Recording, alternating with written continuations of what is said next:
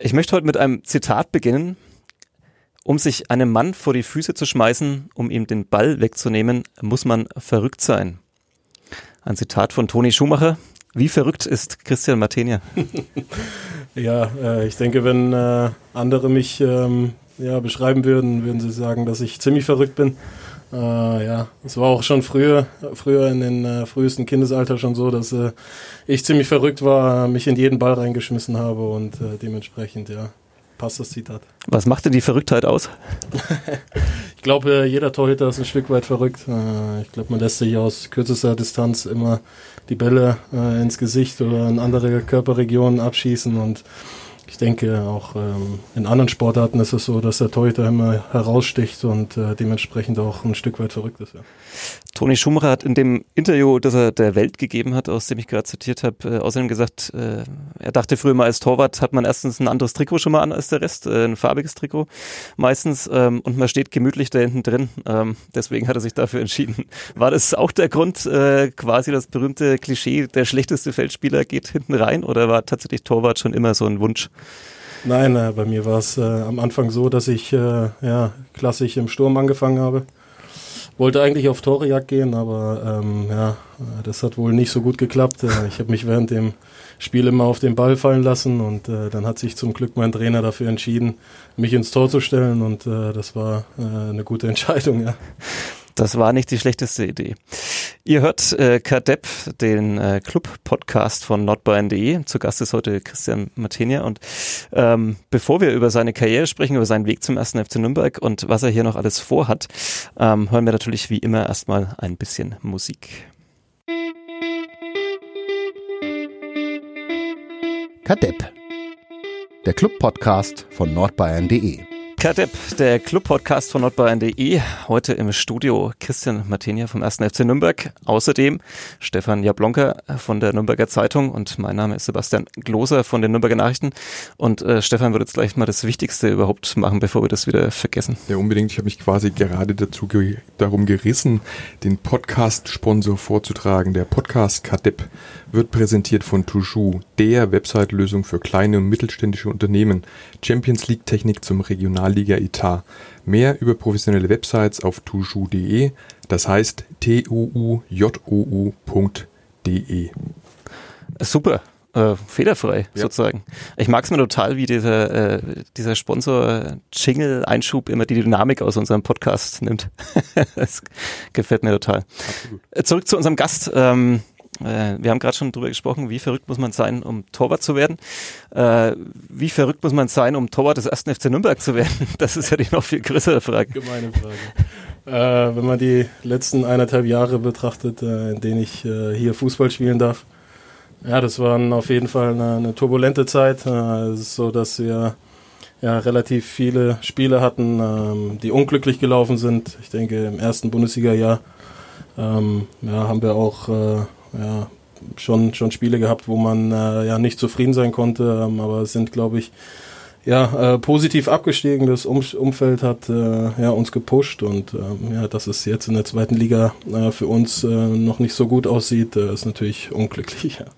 Ich frage es auch deswegen, weil in der Saison ist es ja nochmal ein Sonderfall, was die Torhüter angeht beim ersten FC Nürnberg. Ähm, ich habe sechs schwere bis äh, mittelschwere Verletzungen gezählt, ähm, unter anderem selbst auch natürlich eine erlebt. Äh, ja, alle haben es schon einen Fluch genannt. Äh, woran liegt es tatsächlich? Vielleicht ist da irgendwas, wo, wie kommt es, dass da alle Torhüter sich ständig verletzen? Jetzt schon wieder gerade einer. Ich denke, das ist einfach Schicksal. Also äh, ich denke, dass wir im Training schon uns ordentlich vorbereiten und dass wir da ähm, ja auch äh, uns und also komplett gut trainieren und äh, ja äh, dementsprechend äh, hat sich unser Torwarttrainer auch seine Gedanken gemacht und hat gedacht, ob er das irgendwie beeinflussen kann. Aber ja, wir machen da schon, schon eine gute Arbeit und äh, dass jetzt so viele Teuter in der Saison schon ausgefallen sind, das ist ja äh, ziemlich unglücklich. Ja. War tatsächlich immer spannend, welche Torhüter dann auf der, auf der Tribüne Platz nehmen. Also man sieht es ja bei uns von der Pressetribüne immer am Vorbeilaufen, wer alles da ist und dann, ah, Patrick Land trägt sein Kind, dann Andi Luxe trägt sein Kind an einem vorbei, dann kam gestern noch Dornebusch hinzu, ohne Kind an der Stelle. Ähm, und ähm, ja, ist schon, schon spannend, wie viele Torhüter das momentan überhaupt da sind beim ersten FC Nürnberg, oder? Das ist ja dann quasi schon fünf. Gestern war Willard noch auf der Bank gesessen, du im Tor. Auch außergewöhnlich, oder? Ja, auf jeden Fall. Äh, jetzt letzte Woche hat sich noch Andi Luxe äh, eine muskuläre Verletzung zugezogen. Ja, das ist auch so ein bisschen so ein Running Gag bei uns in der Kabine, dass, wenn ein Torhüter ausfällt, dass es schon fast äh, ja, ähm, höhnig aufgenommen wird, dass es schon lustig ist und äh, ja, dementsprechend äh, ist es natürlich für uns Torhüter äh, schon eine doofe Situation, äh, dass wir uns ähm, ja in dieser Saison schon so häufig verletzt haben, aber ja, ich denke, dass da immer die Jungs hinten dran sind, die da hungrig sind. Äh, Benedikt Willert, ja, äh, bringt auch immer seine Leistung im Training und ja, passt. Gibt es da schon Leute, die vielleicht zu, aktuell nicht so zum Zuge kommen auf dem Feld, die schon über eine Umschulung nachdenken, die sich vielleicht... Äh ja, Valentini hatten wir ja schon als Beispiel, der hat ja schon Kaiserslautern das Trikot angehabt, also der hat das schon ganz gut gemacht, ja. Ähm, am Wochenende gab es einen lustigen Vorfall in den USA oder in Nordamerika in, in der NHL. Ähm, musste der Eismaschinenfahrer ähm, eingreifen, nachdem sich da zwei Torhüter verletzt hatte. Vielleicht auch eine Regel für den Fußball hier bei uns. Das, dann ja, das, als, äh, Notfalltorwart zu installieren. Ja. Keine schlechte Situation bei uns. Ja. wie, wie sieht's da aus bei den Platzwarten? Gibt's da einen, der Potenzial hat? Äh, kennt man die? Ach ja, ähm, ich denke äh, ja, dass da schon ein bisschen Talent vorhanden ist und äh, ja, mal gucken. Vielleicht äh, veranstalten wir irgendwie ein Probetraining mal für die Jungs und dann gucken wir mal, wer sich am besten herauskristallisiert. Ja. Schön, falls diejenigen zuhören, können sie sich schon mal äh, bewerben intern beim ersten FC Nürnberg. Ähm, es ist der erste Torwart, den wir hier im Podcast zu Gast haben, zumindest der erste aktive. Raphael Schäfer war schon hier zu Gast. Ähm, deswegen muss man unbedingt noch so ein paar Torwartfragen stellen, finde ich. Ähm, was mich immer wahnsinnig interessiert ist, äh, man ist ja wirklich dann eben in dieser vorhin auch schon beschriebenen Sonderrolle. Ähm, wie ist es für einen als Torwart? Interessiert man sich da eigentlich in der Kabine überhaupt für all diese taktischen Vorgaben, die der Trainer macht, was da alles unter der Woche besprochen wird? Oder, oder denkt man sich, ähm, äh, ja, ist mir doch eigentlich egal, ich stehe da hinten drin, ich muss halt halten, was da äh, auf mich zukommt? Nein, der Fußball hat sich ja auf der Torhüterposition in den letzten Jahren ja auch extrem verändert und äh, ja, heutzutage ist es so, dass ähm, ja auch immer mehr äh, der, der spielerische Torwart äh, gefordert wird und ähm, dass man gut mit, mit, dem Ball am Fuß sein muss und dementsprechend äh, ja, muss man sich natürlich auch die Taktik vom, vom Trainer anhören. Also es ist nicht so, dass mich das äh, nicht interessiert unter der Woche, was unser Coach da erzählt. Ähm, und dementsprechend ist es natürlich so, dass ich äh, dann natürlich aufpasse unter der Woche. äh, gestern, Stichwort, ich greife es gleich auf, muss auch gut äh, mit dem Fuß äh, ja, am Ball sein. Gab es eine Szene, da hatten wir gestern, oder? 32, da hatten wir kurz Angst, dass unser Gast für den Podcast heute äh, sich quasi disqualifiziert, weil er ähm, hinten, ja, wie soll man es nennen, äh, den, den Gegenspieler schön aussteigen hat lassen und äh, ein Raunen ging über die Ränge. Aber ging nochmal gut. Ja, äh, es war ein schlechter erster Kontakt von mir und äh, ja, dann habe ich aber gesehen, dass Lukas Mühl sich relativ äh, zeitnah abgesetzt hat und habe mich dann kurzfristig äh, überlegt gehabt, dann den Ball rüber zu spielen und ja, in der Situation ist alles gut gegangen. Ja.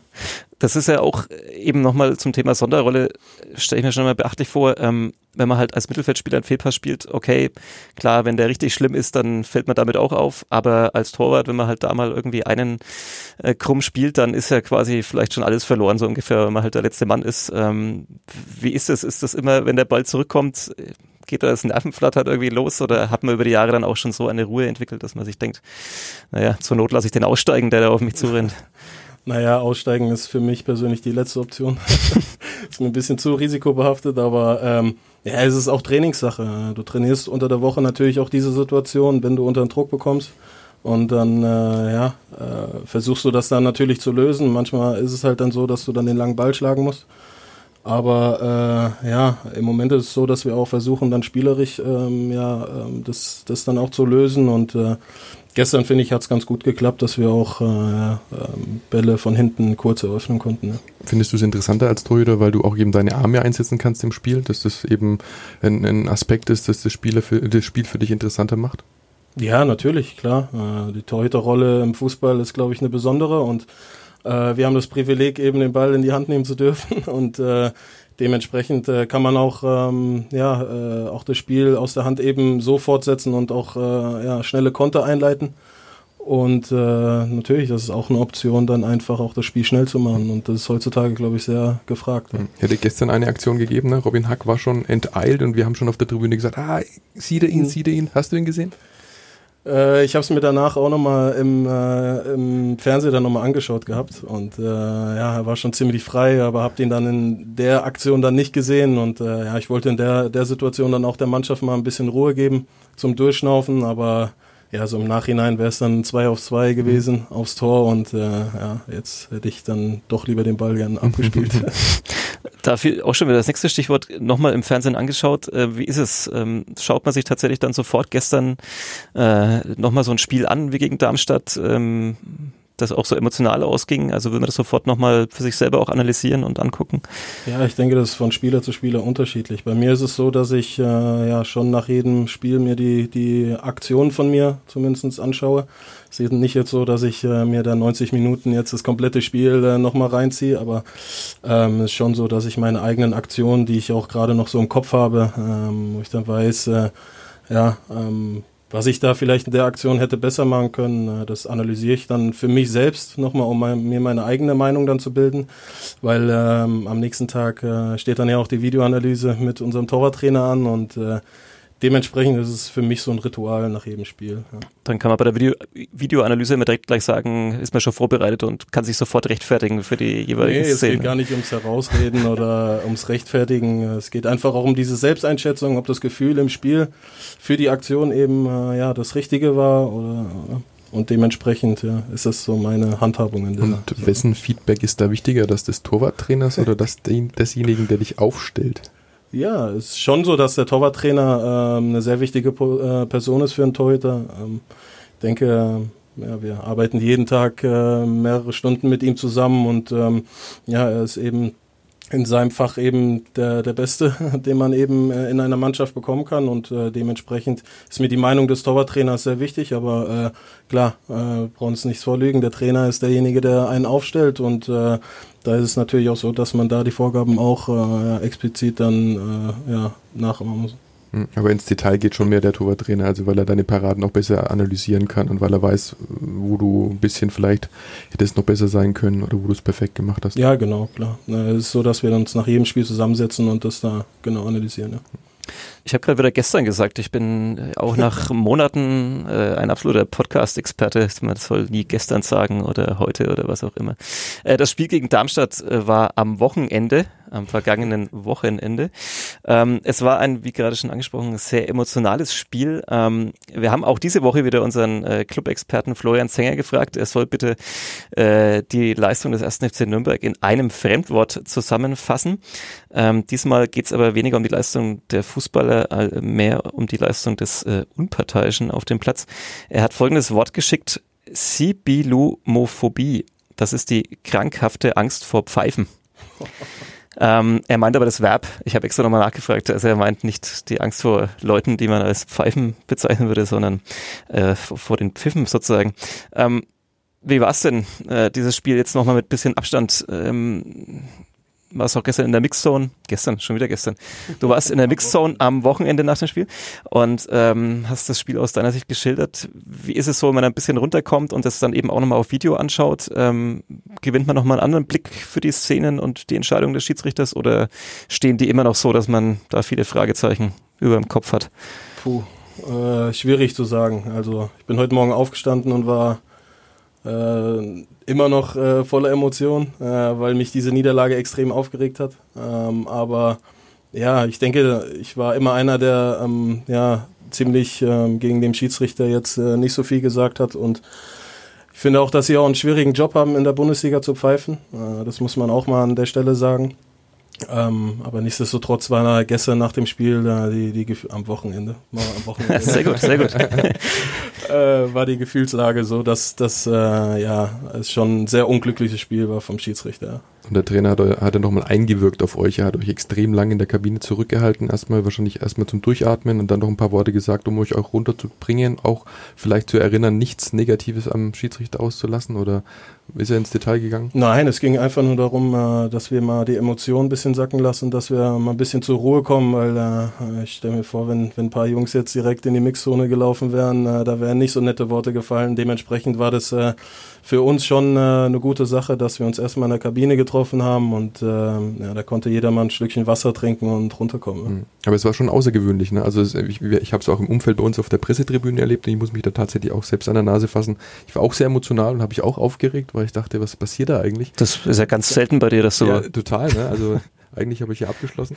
Nein, aber ähm, das war, war schon speziell, wie, wie der die gelben Karten dann aus seinem Köcher gezupft hat und ähm, ja irgendwie die Über den Überblick verloren hat, oder? Also er wirkte irgendwie unausgeglichen auf mich. Irgendwie hat er es nicht im Griff gehabt.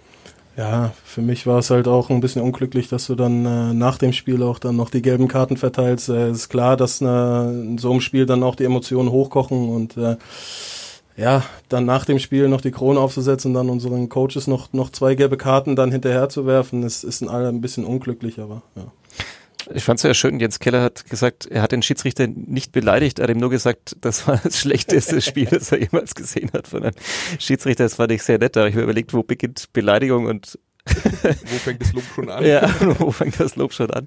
Ähm, vielleicht müssen die, die Entscheidungen nicht mehr alle durchkauen, aber die, die letztendlich spielentscheidende war dann natürlich wahrscheinlich die 52. Minute, als äh, Asker Sörensen die rote Karte bekommt und es Elfmeter gibt für Darmstadt. Ähm, hast du auch schon gesagt, in, in der Mixzone, ähm, du, du hast dem Schiedsrichter eigentlich versucht klarzumachen, du bist ja auch noch da gewesen. Er hat gesagt, hundertprozentige Torchance oder das wäre ein Tor geworden. Ähm, aber ich glaube, wir hatten so, Salah Dursun und du, so ungefähr zwei Meter Abstand maximal dann. Also man hätte sich da, wie eingangs Toni Schumacher gesagt, schon noch entgegenwerfen können mhm. auf den Ball. Ähm, ist da der Schiedsrichter offen so generell für solche sehr sachlichen Diskussionen in diesem Moment oder steht er auch so unter Druck, dass er das alles gar nicht mehr hören will? Ja, eher zweiteres. Also er ist eher so, dass, dass du dann äh, ja, relativ schnell von ihm abgeblockt wirst. Äh, ich denke, es gab ja jetzt auch diese Regeländerung zur Winterpause, ähm, wo wir Spieler eigentlich gar nicht mehr dazu in der Lage sind, mit dem Schiedsrichter auch sachlich diskutieren zu können. Und äh, ja, das erschwert das Ganze ein bisschen. In der Situation am Wochenende war es eben so, dass äh, ja, ich mir eigentlich felsenfest davon überzeugt war, dass äh, es noch nicht mal ein Elfmeter war. Aber äh, dass er dann rausgeht und dann noch die rote Karte zückt, das war das i-Tüpfelchen, weil in der Situation äh, hat er mir dann auch im Nachgang, als ich ihn darauf angesprochen habe, gesagt, dass äh, ja das ein hundertprozentiges Tor dann wohl möglich gewesen wäre. Und äh, ich habe dann zu ihm gesagt, ja, ich bin auch noch da und äh, kann den Ball auch noch entschärfen. Und äh, ja, da finde ich es einfach schwierig, dann, dann einem Spieler dann eine rote Karte zu geben. Ja gab dann noch in der Nachspielzeit die gelb-rote für Fabian Nürnberger, der seinem Gegenspieler aufhelfen wollte, auch damit das Spiel weitergeht. Ähm, Hat es wahrscheinlich ein bisschen zu intensiv probiert. Ähm, das ist ja aktuell so ein bisschen das große Thema. Trainer und Spieler sagen, man darf gar keine Emotionen mehr zulassen. Die Schiedsrichter fühlen sich wahrscheinlich ein bisschen besser geschützt. Ähm, wo stehst du da so? Also hast gerade schon gesagt, ist ein schwieriger Job für die Schiedsrichter irgendwie auf diesem Niveau. Ähm, oder eigentlich auf jedem Niveau, auch in der Kreisliga, wenn Spieler schimpfen. Aber äh, macht man da gerade ein bisschen auch Sport, der viel von Leidenschaft, von Emotionalität lebt, kaputt aus deiner Meinung? Ja, du sagst es. Äh, ich denke, Fußball ist die Sportart, die von Emotionen lebt. Äh, ich denke, ich habe schon oft das gehört, dass äh, ja auch dieser Vergleich zwischen, zwischen Basketball und Eishockey zumindest irgendwie gezogen wird, dass dort der Schiedsrichter äh, in Ruhe gelassen wird. Ich finde, das kann man nicht auf den Fußball äh, ja, übergreifen, weil äh, der Fußball natürlich viel emotionaler ist. Du hast 30.000 äh, Zuschauer im Stadion. Viele Menschen gucken vom Fernseher zu und äh, ja, du hast sehr viel Druck und da ist es klar, dass auch mal die Emotionen raus müssen. Und es ist ja nicht so, dass du zum, zum Schiedsrichter gehst und du beleidigst ihn von A bis Z durch, ähm, sondern äh, man versucht ja auch schon sachlich äh, ihn darauf hinzuweisen, dass, dass äh, manche Situationen vielleicht nicht so in Ordnung sind. Und dass man da dann in dieser gleichen Situation dann für ein sachliches Gespräch, was man führen will, eine gelbe Karte äh, bekommt, äh, finde ich gefährlich einfach und äh, nicht gut. Weil man muss schon sagen, dass das Spektrum sehr groß ist. Ne? Also man sieht es an jedem Spieltag, in mhm. jedem Spiel fast. Der eine ist vielleicht ein bisschen emotional gefestigter, der mhm. geht hin und sagt mal was in Ruhe. Die anderen gestikulieren, die rudern mit den Armen, mhm. die haben eine Grimasse aufgesetzt, dass man schon Angst haben könnte. Also ich glaube, das ist schon ein Problem, da eine Linie reinzubekommen oder da eine, einen Schlussstrich zu ziehen, ne? dass man sagt, okay, bis dahin geht's und nicht nicht weiter. Und in, gerade im Amateurfußball ist es nun mal passiert, dass es weiter ging. Und das war, denke ich, auch ausschlaggebend dafür, dass man angefangen hat, da einen Deckel drauf zu setzen. Ich würde es trotzdem als Fußballfan auch begrüßen, wenn man dahin käme, wie, wie ich es im Handball kenne oder gesehen habe, auch im, jetzt bei der Europameisterschaft, ähm, dass, äh, dass einfach der Ball liegen gelassen wird, ja, dass man sich nach hinten orientiert, dass man sich positioniert und dass man äh, ja nicht in den direkten Clinch mit dem Gegenspieler geht, sondern dass man einfach fair miteinander umgeht und den Schiedsrichter erst ganz in Ruhe lässt. Also glaubst du, dass es das unmöglich Mögliches oder? Ich finde jetzt, äh, wie du es eben gerade beschrieben hattest, mit dem Ball liegen lassen und äh, dann relativ schnell weggehen, das ist ja auch ein taktisches Hilfsmittel im, im, im Spiel. Ne? Ähm, wenn wir jetzt im Angriff sind und äh, ja, einen Foul äh, gepfiffen bekommen und äh, hinten sind nur zwei Jungs, ähm, die äh, das eigene Tor verteidigen, dann ist es natürlich schwer, äh, da den Ball einfach mal liegen zu lassen. Klar. Und da ist man natürlich ähm, dann äh, clever genug, um zu sagen, ja, ich stelle mich jetzt vor den Ball und nehme dann die gelbe Karte in Kauf. Ähm, nichtsdestotrotz ist es so, dass wir uns natürlich ähm, ja auch, oder wir sind auch äh, Vorreiter, finde ich, und ähm, da müssen wir uns schon an die eigene Nase greifen, dass auch manche Situationen so nicht gehen und dass da auch ein Umdenken äh, stattfinden muss. Aber ähm, ja, diese, diese Emotionen kann man aus uns nicht komplett äh, herauskriegen. Ja. Wäre ja auch schade natürlich. Ja. Jetzt kann man natürlich sagen, beim Rugby schauen auch mal 30.000 zu und es ist ein hoher Druck bei der Rugby-WM. Ähm, würde es was helfen, wenn man vielleicht so ein, zwei Regelungen einführt, also zum Beispiel eben auch die aus anderen Sportarten, nur der Kapitän darf wirklich exklusiv mit dem Schiedsrichter sprechen und alle anderen müssen dann auch fernbleiben, damit eben auch nicht diese Rudelbildungen und diese ja, Druckkulisse sozusagen aufgebaut wird gegen den Das Schiedsrichter. ich, im Fußball nicht umsetzen. Es war schon immer so. Und ähm, warum soll sich jetzt ändern? Ich finde es schwierig, das so umzusetzen, dass nur der Kapitän der erste Ansprechpartner ist für, einen- für einen Schiedsrichter. Äh, wenn, wenn am eigenen 16er was passiert und der Kapitän ist jetzt ganz vorne, muss er erstmal über das ganze Feld rennen und da hat sich die, die Sache dann auch schon erledigt. Äh, und finde ich schwierig, ja. Jetzt stand der Schiedsrichter so im Fokus bei dem Spiel gegen Darmstadt. Ist es äh, da ein bisschen schwierig, weil man dann so rausgeht aus dem Wochenende und denkt, naja, ohne ihn hätten wir quasi nicht verloren und alles wäre gut oder zumindest besser. Ähm, ist da die Gefahr, dass man so ein bisschen verkennt, dass man vielleicht auch äh, trotzdem ja noch Fehler gemacht hat und äh, man hätte vielleicht schon früher führen können, höher führen können? Nein, äh, wir sind da auch ziemlich klar im Kopf und äh, haben da auch heute natürlich auch nochmal äh, das ganze Spiel analysiert. Und äh, wir wissen natürlich auch, dass wir äh, eigene Chancen hatten, um das Spiel zu entscheiden. Auch in Unterzahl haben wir uns gute Chancen kreiert. Ich denke, Michi Frei ist äh, komplett alleine auf den Torwart zugelaufen. Macht ihn leider drüber, aber ähm, ich finde, dass wir trotzdem auch ein gutes Spiel gezeigt haben und dementsprechend haben wir uns natürlich auch heute an die eigene Nase gefasst. Äh, ja.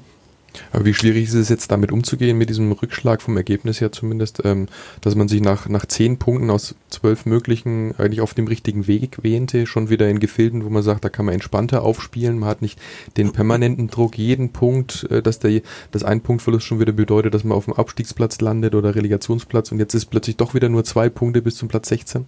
Ja, das ist zweite Liga, ne? Ja. Äh, das haben wir die letzten Jahre, glaube ich, auch gesehen. Da war die Liga sehr ausgeglichen und äh, da kann jeder jeden schlagen. Und klar hat dieser Monat äh, Februar, äh, da haben wir gute Punkte gesammelt. Der hat natürlich sehr gut getan, aber äh, ja, ähm, das ist Fußball. Äh, wir haben jetzt äh, am Wochenende verloren und für uns ist natürlich nächste Woche das Karlsruhe-Spiel enorm wichtig. Äh, es geht gegen einen Gegner, der auch ähm, bei uns hinten drin steht. Und ähm, ja, das ist ein sehr wichtiges Spiel. Es entscheidet jetzt nicht über die ganze Saison, wie die äh, Saison endet, aber natürlich äh, ist das ein enorm wichtiges Spiel. Ja.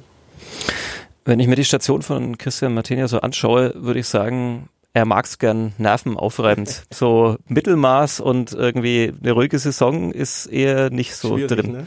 So, egal ob äh, Hamburg, äh, Mainz oder Nürnberg. Gut, Mainz ist vielleicht noch ein bisschen ruhiger, da ist äh, ja, da ist vielleicht die Tradition und die Erfolge aus der Vergangenheit nicht so groß, dass da nicht so dieser das Umfeld äh, nicht so sehr fordert wie in Nürnberg oder in Hamburg, aber es ist schon so, oder? Also wie, wie was macht das mit einem, wenn man so permanent äh, eigentlich keine entspannten Nachmittage dafür lebt? Ja, viele sagen, dass ich äh, dafür gemacht bin, äh, eben äh, in so, solchen Tabellenregionen zu spielen. Äh, ich habe es jetzt vier Jahre in der, in der Bundesliga kennengelernt, immer gegen den Abstiegskampf zu spielen und äh, ja, äh, das prägt natürlich auch ein. Es so, dass man da auch ähm, ja, ähm, viel erfährt und ja auch viele Spiele miterlebt, wo man ja vieles verlieren kann und dementsprechend ist das schon eine prägende Geschichte, wenn man wenn man immer äh, gegen den Abstieg kämpft, aber ja, ich hätte nichts dagegen, mal eine ruhige Saison zu spielen. In, inwiefern prägt es denn ganz konkret? Also ähm, was macht es mit einem, wenn man wieder dann nach einer Niederlage zum Zaun geht, in die Kurve, die Fans vielleicht dann irgendwann auch nicht mehr so fröhlich sind? Gut, in der Abstiegssaison Bundesliga beim Club war es jetzt noch relativ harmonisch, aber in Hamburg gerade, da hat man es ja auch schon ein bisschen anders kennengelernt. Was, was macht es mit einem? Sitzt man danach dann einfach irgendwie im Mannschaftsbus bei Auswärtsspielen und, und zermartert sich den Kopf oder, oder was, was, wie ist das so? Also ist man permanent angespannt oder was macht das mit einem?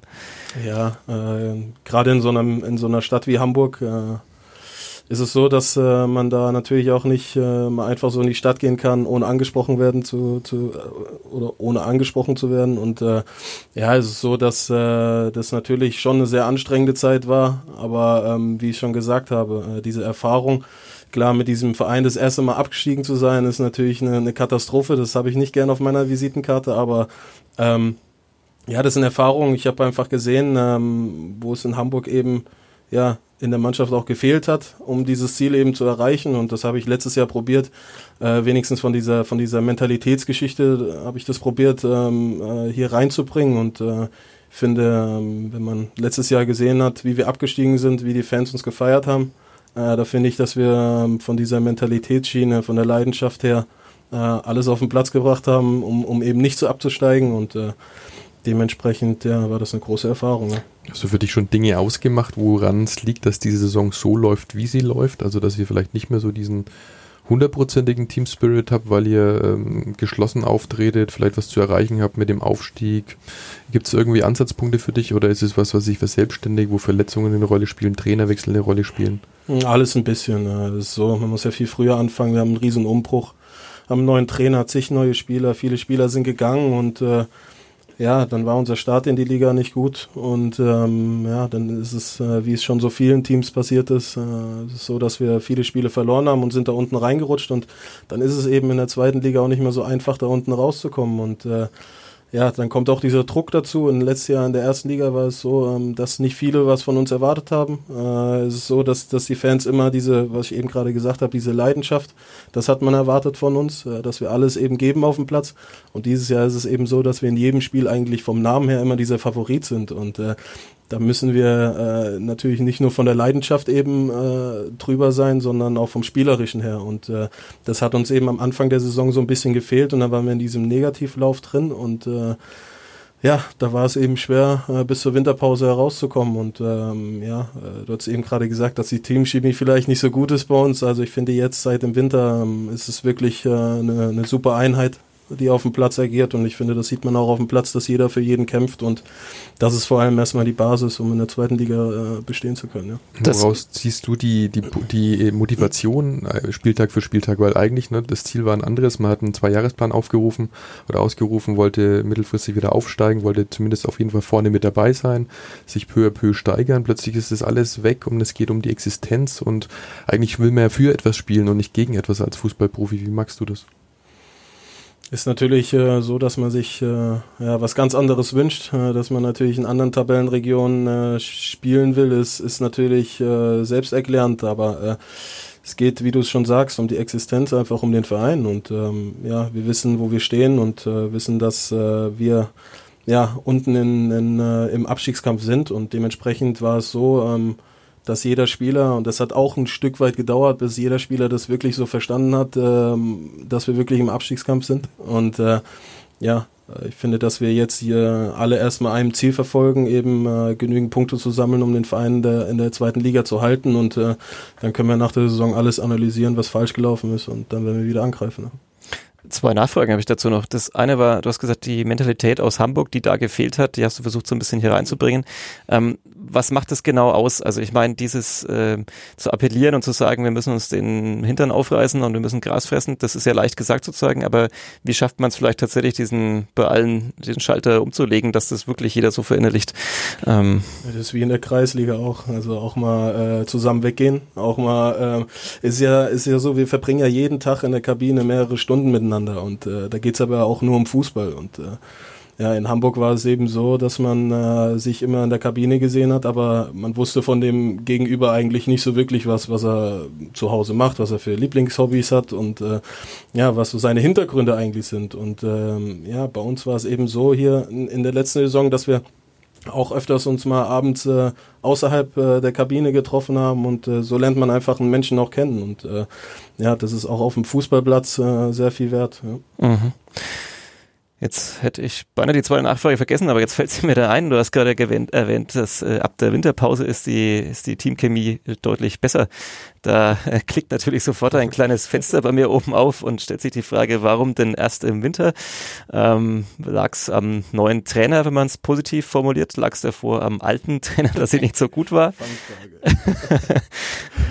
Nein, ich finde, dass wir, ähm, wie ich es ja eben gerade schon gesagt habe, dass wir, ähm, denke ich, ein bisschen gebraucht haben, um äh, wirklich zu erkennen, dass wir, dass wir da unten drin stehen. Klar, tabellarisch war es klar, dass wir da unten drin stehen, aber ähm, ja, ich denke auch die Gefühlslage von jedem drumherum war einfach so, ja, die Jungs, die werden schon irgendwo reisen, dann werden wir schon ein paar Punkte holen und dann werden wir in der Winterpause äh, Platz 8, weiß ich was, plus stehen. Und äh, so war auch bisschen die Gefühlslage äh, und wir haben es dann relativ, ja, dann, dann schnell erkannt und äh, haben dann ähm, ja, den Schalter umgelegt und äh, dementsprechend jetzt ein Ziel. Ne?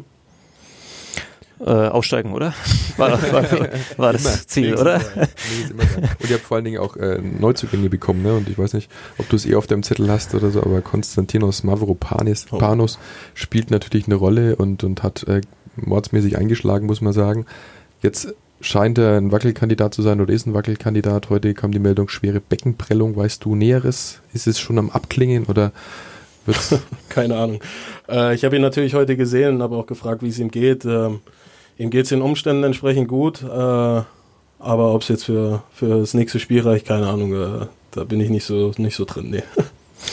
Ähm, du hast gerade gesagt, man muss dann auch mal die anderen kennenlernen und mal nicht nur über Fußball reden. Ähm, ich, ihr seid beide äh, letztes Jahr Vater geworden. Ich wollte hier noch so ein bisschen so einen Kleinkinder-Talk zwischen euch äh, anstiften. ähm, erzählt doch mal, wie es ist jetzt so. Macht es einen, einen äh, verrückten Torwart etwas weniger verrückt, etwas ruhiger, wenn plötzlich da ein Kind irgendwie da ist oder hat sich nichts geändert? Ja, zunächst ist es erstmal wunderschön, wenn du äh, gerade äh, wie so ein Spiel am Wochenende, wenn du dann äh, abends nach Hause kommst und deine Kleine schaut dich an und, und lacht erstmal.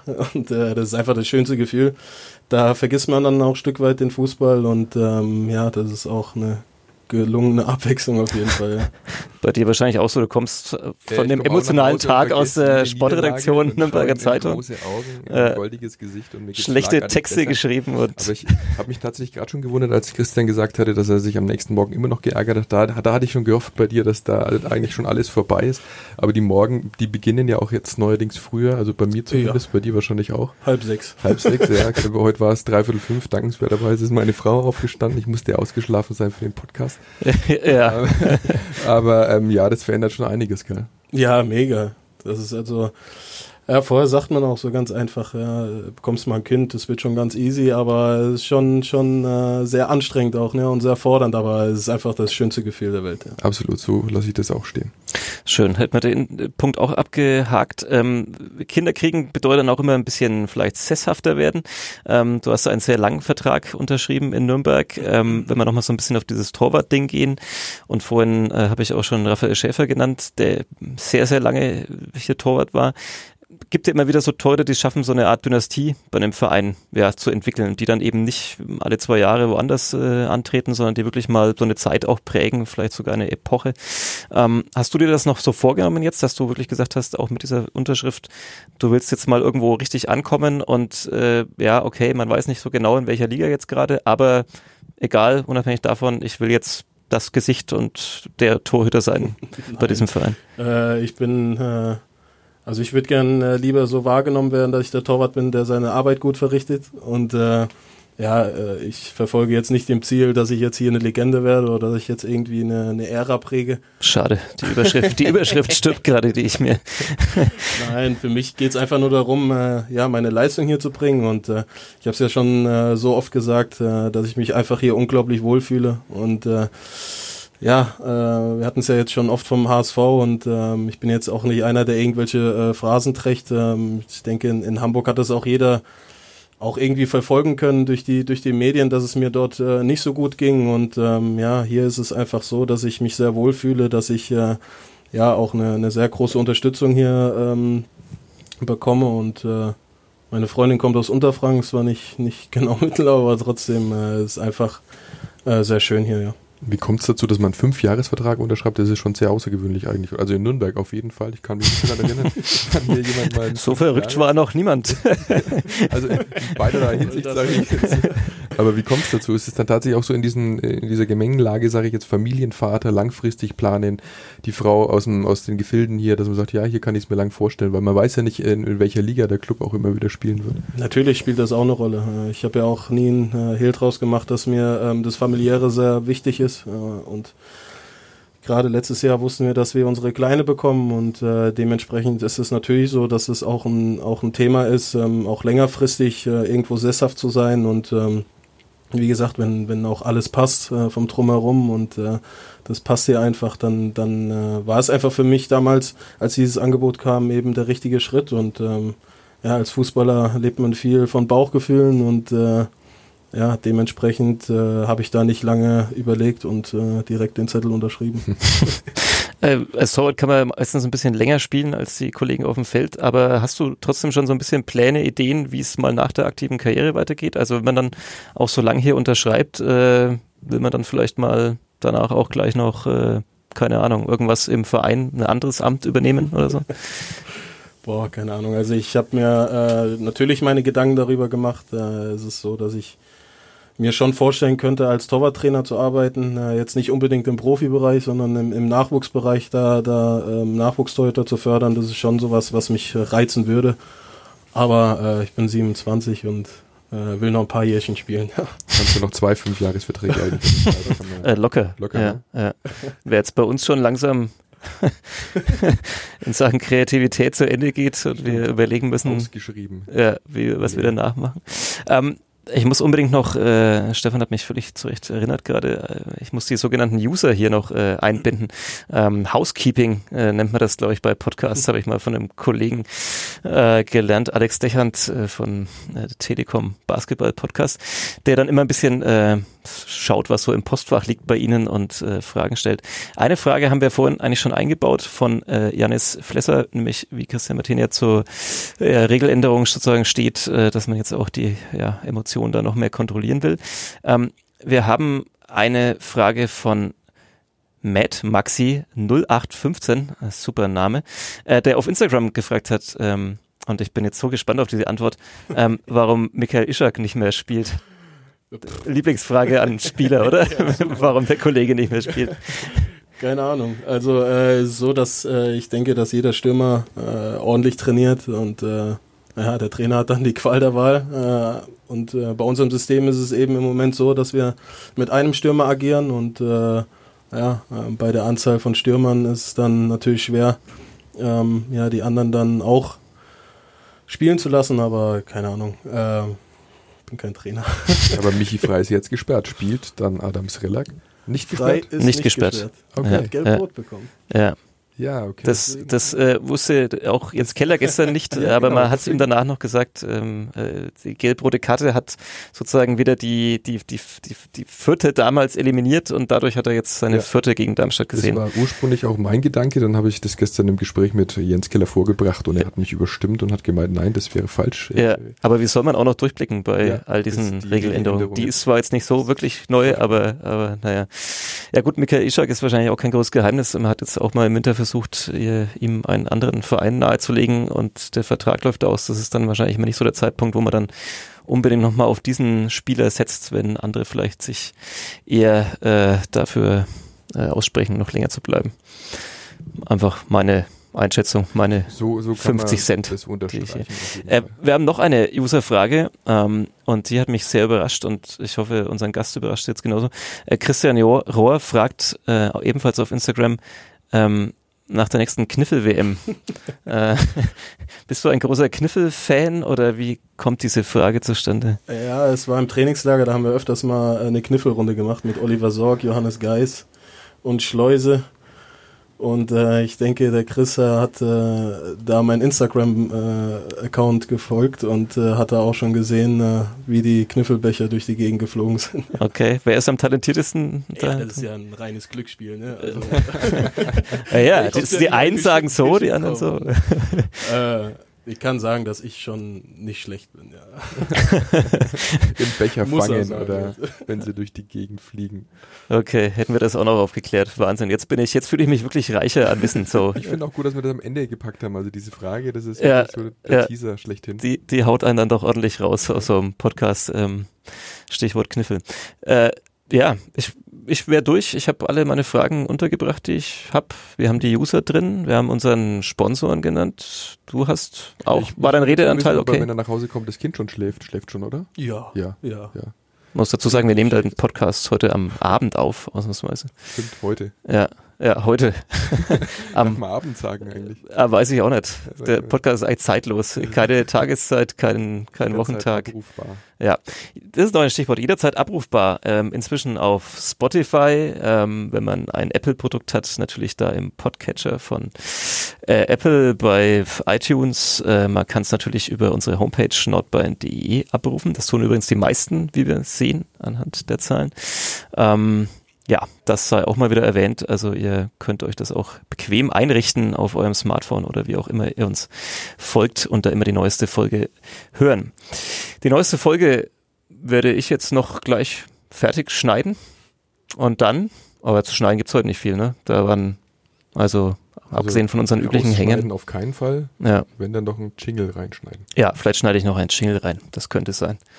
Super. Äh, dann würde ich sagen, vielen Dank für den Besuch. Äh, auch nach einem gerne. Spiel, das jetzt nicht so viel wahrscheinlich Lust gemacht hat, unbedingt nochmal drüber zu reden. Aber war doch ganz okay. Wir hoffen und wünschen viel Erfolg in Karlsruhe, dass es da besser läuft. Und ja, freuen uns auf den nächsten Gesprächsgast vom 1. FC Nürnberg. Befürchte aber nächste Woche müssen wir wieder irgendwie uns Füllen, unterhalten. Füllen, Ja, ja. füllen. Ja. Bis wir wieder einen bekommen, meinst Ja, aber Christian Martene wird jetzt bestimmt nur Gutes weitergeben, dass es hier doch Aber Spaß macht. Ja. Und ich habe ihn auch kein einziges Mal mit Materia angesprochen. Ja, ich habe lange ge- drauf gewartet. Ja. Ja, das, äh, Running Gag in der Kabine?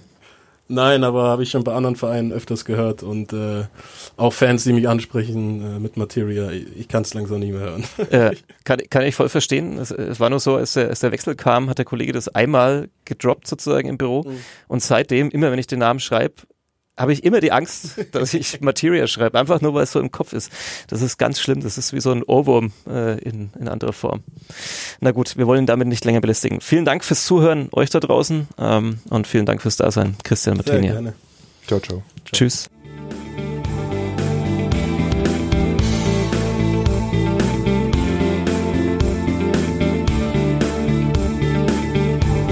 Mehr bei uns im Netz auf nordbayern.de